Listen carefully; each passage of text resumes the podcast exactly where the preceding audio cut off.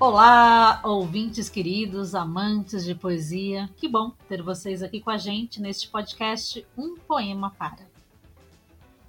Nosso podcast que está aí cada dia mais conquistando ouvintes. E se você está chegando agora, entre também para nossa legião de fãs e inclua a poesia na sua rotina.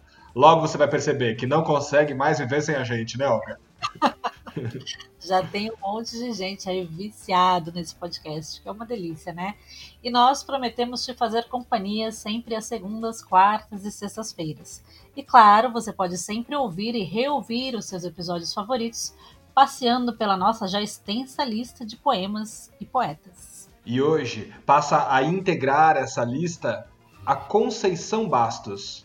Por favor, Olga, nos conte mais sobre ela. Queridíssima Conceição, saudades dos nossos encontros poéticos. Ou como me disse na semana passada nossa querida poeta Jurema Barreto de Souza, nossas aglomerações poéticas. Que saudade. A Conceição é também poeta daquela frutífera safra de poetas da região aqui do ABC Paulista, que eu sempre faço questão de citar.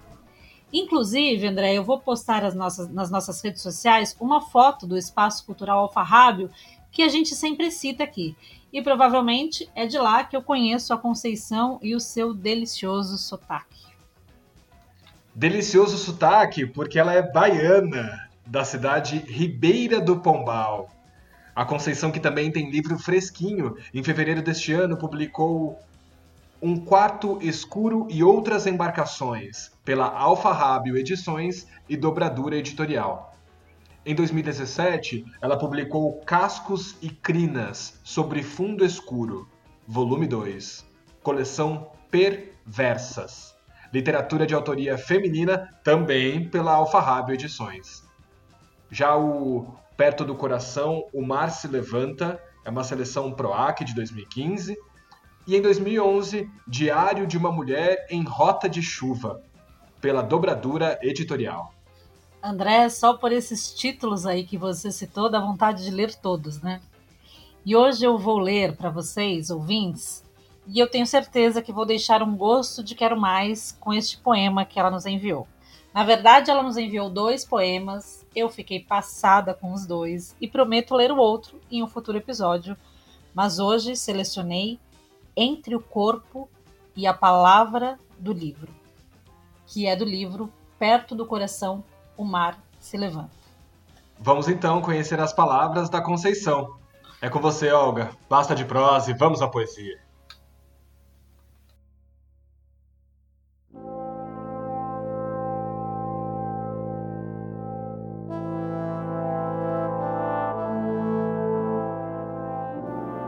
Entre o corpo e a palavra do livro. Em camadas muito finas, o meu corpo vai se desvencilhando do seu. Quase imperceptível a mudança vai acontecendo. Não sei onde isso vai dar.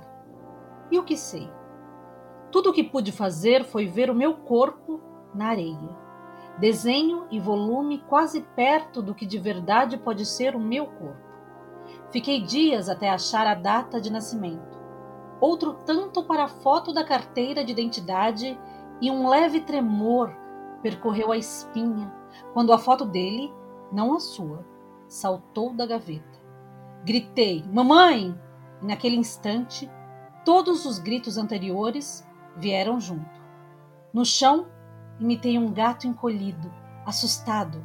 Assim, esperei o caminhão de mudança. E numa daquelas caixas, aportei aqui neste lugar, de onde o meu corpo continua se desvencilhando do seu.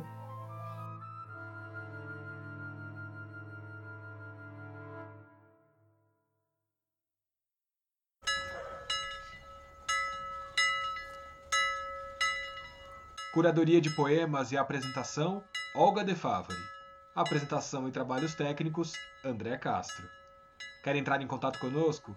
Então mande um e-mail para umpoemapara.gmail.com E também, claro, não esquece de curtir o nosso programa nas redes sociais.